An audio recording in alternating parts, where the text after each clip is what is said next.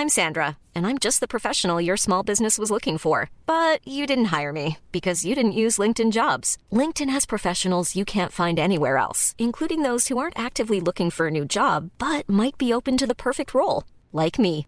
In a given month, over 70% of LinkedIn users don't visit other leading job sites. So if you're not looking on LinkedIn, you'll miss out on great candidates like Sandra. Start hiring professionals like a professional. Post your free job on linkedin.com/people today.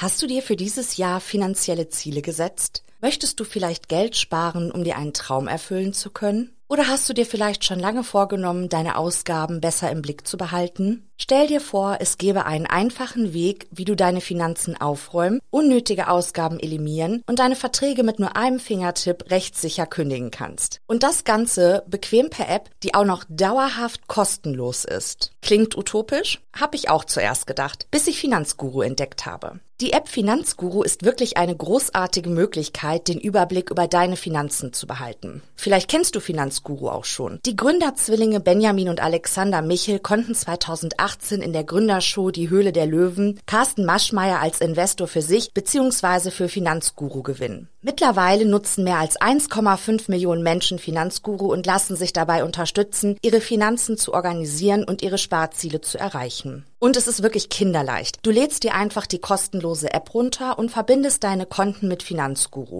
Dabei ist es völlig egal, ob es sich um ein Girokonto, Kreditkarte, Depot oder Kryptobörse handelt. Um deine Daten musst du dir übrigens keine Sorgen machen. Dank eines Drei-Stufen-Sicherheitskonzeptes sind sie bestmöglich geschützt. Niemand außer dir kann deine Daten bei Finanzguru sehen. In der App werden all deine Einnahmen und Ausgaben automatisch kategorisiert und übersichtlich dargestellt. Finanzguru zeigt dir auch alle deine Verträge an. Und in der App kannst du sogar überflüssige Abschlüsse per Fingertipp rechtssicher kündigen und hast wieder ein paar Euro gespart. Und für nur 2,99 Euro monatlich kannst du mit Finanzguru dein Geldmanagement auf das nächste Level heben. Du bekommst mit Finanzguru Plus eine Fülle von leistungsstarken Funktionen, wie zum Beispiel detaillierte Budgetanalysen und personalisierte Finanztipps. So behältst du die Kontrolle über dein verfügbares Budget. Und das Allerbeste, mit meinem Code MORD3 kannst du als Neukundin oder Neukunde Finanzguru Plus drei Monate statt nur sieben Tage kostenlos testen. Einfach die App downloaden, dein Konto verknüpfen und im Reiter Mehr meinen Gutscheincode MORD3 einlösen. Warte aber nicht zu lange, denn der Code MORD3 ist nur 30 Tage lang gültig.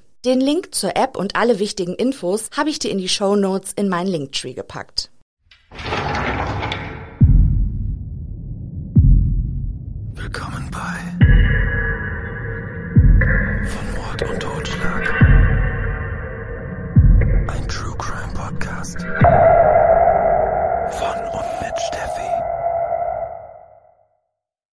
Hallo meine Lieben, schön, dass ihr wieder mit dabei seid.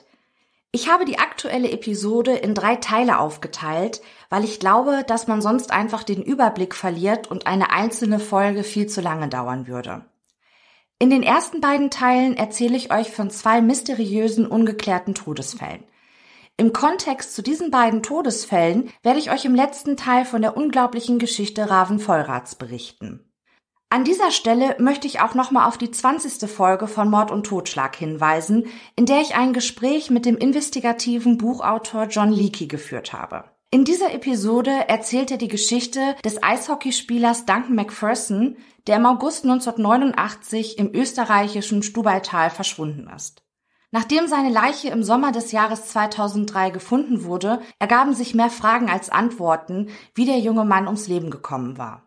Ein Fall, der thematisch gut zu den heutigen seltsamen Todesfällen passt, denn auch in dem Fall von Macpherson war der Rechtsmediziner Dr. R. am Werk, der auch in den Fällen Greiner, Soltisova und Vollrath eine Schlüsselrolle hat.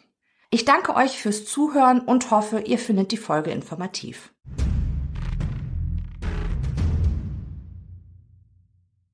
Zweifellos hat es perfekte Morde gegeben, sonst wüsste man ja etwas von ihnen. Das sagte einst der bekannte Filmproduzent und Drehbuchautor Alfred Hitchcock.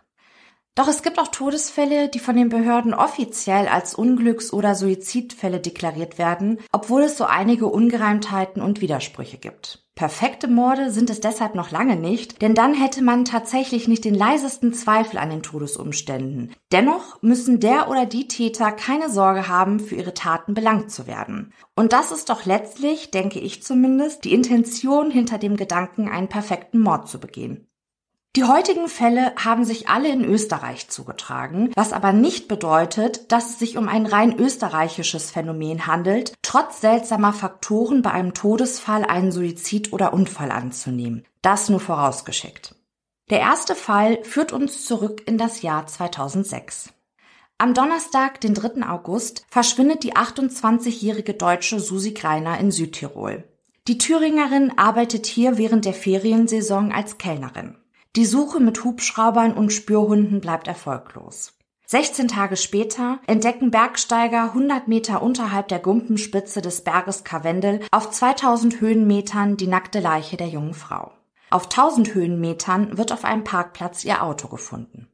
Die Leichenschau, durchgeführt von dem Rechtsmediziner Dr. R., ergibt keinerlei Auffälligkeiten, bis auf eine kleine Platzwunde, die sich die Kellnerin zugezogen haben soll, als sie in dem Gelände voll mit Stein und Geröll ausgerutscht und gestürzt sei. Dr. R. gibt an, die Todesursache sei eine, Zitat, Unterkühlung des Gesamtorganismus. Ein Fremdverschulden schließt der Rechtsmediziner aus. Er scheint sich nicht zu fragen, wie es sein kann, dass die junge Frau, die barfuß tausend Höhenmeter auf einem unwegsamen Berg gestiegen sein soll, keinerlei Verletzungen unter ihren Fußsohlen aufweist. Lediglich etwas Gras findet er zwischen ihren Zehen. Und auch sonst scheinen die österreichischen Behörden keine Zweifel zu hegen. Ihre Theorie? Susi Greiner zog sich in einem von Touristen in dieser Jahreszeit sehr beliebten Gebiet aus und stieg dann nackt, ohne Socken, ohne Schuhe 1000 Höhenmeter auf den Karwendel. 100 Meter unterhalb der Gumpenspitze legte sie sich dann hin, schlief ein und erfror. Alkoholisiert war sie wohl auch. 0,3 Promille werden in ihrem Blut gemessen. Weitere Drogen hatte sie nicht konsumiert. Die Staatsanwaltschaft schließt die Akte. Nachdem Susis Leiche entdeckt wurde, fand man auch Teile ihrer Kleidung. Ihre Hose, Strümpfe und Unterwäsche bleiben verschwunden. Von dem Parkplatz im Engtal scheint Susi, folgt man der Theorie der Staatsanwaltschaft, circa 100 Meter den Karwendel hochgelaufen zu sein. Hier entledigt sie sich ihres Rucksackes mit ihrem Notebook und ihrer Wanderstiefel.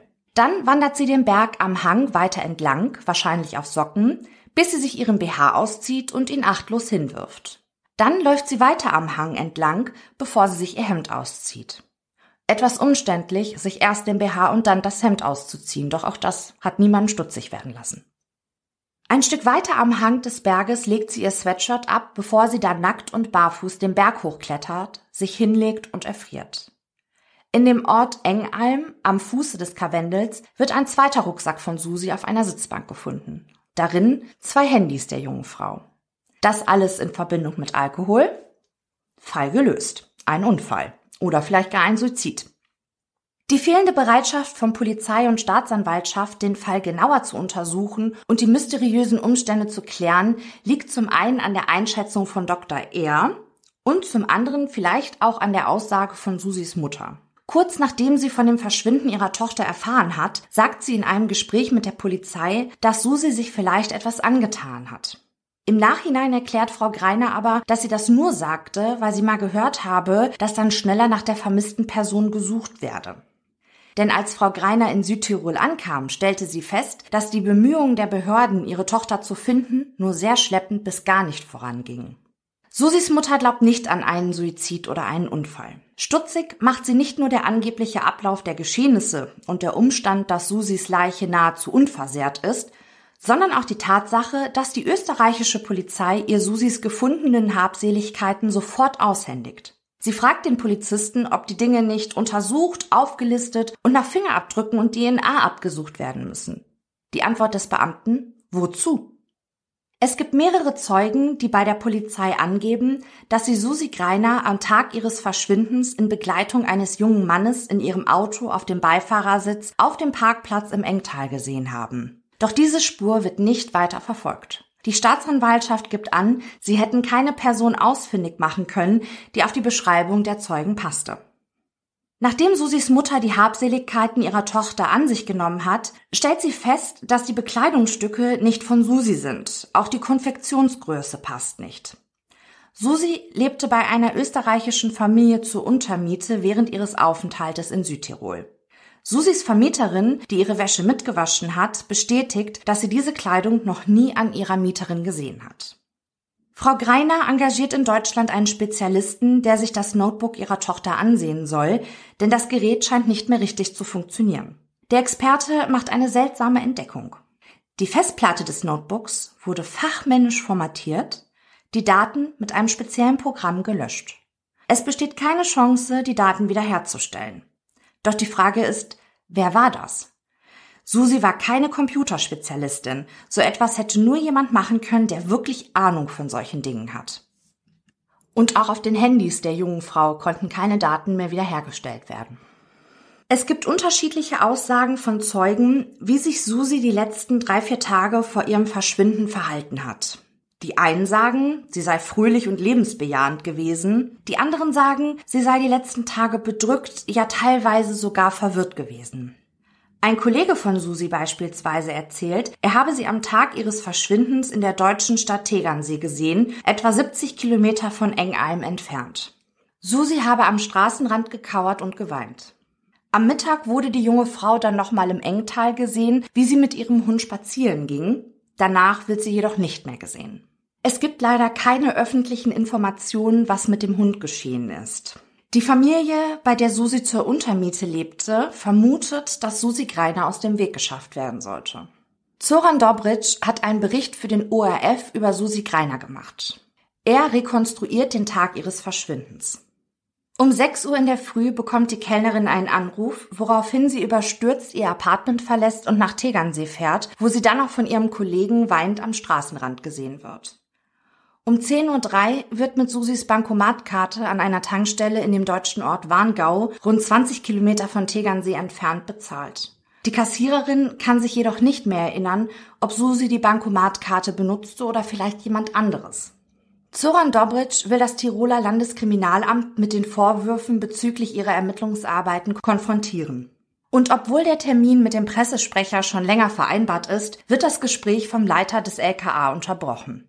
Er lasse nicht zu, dass die Polizei als Idioten dargestellt werden.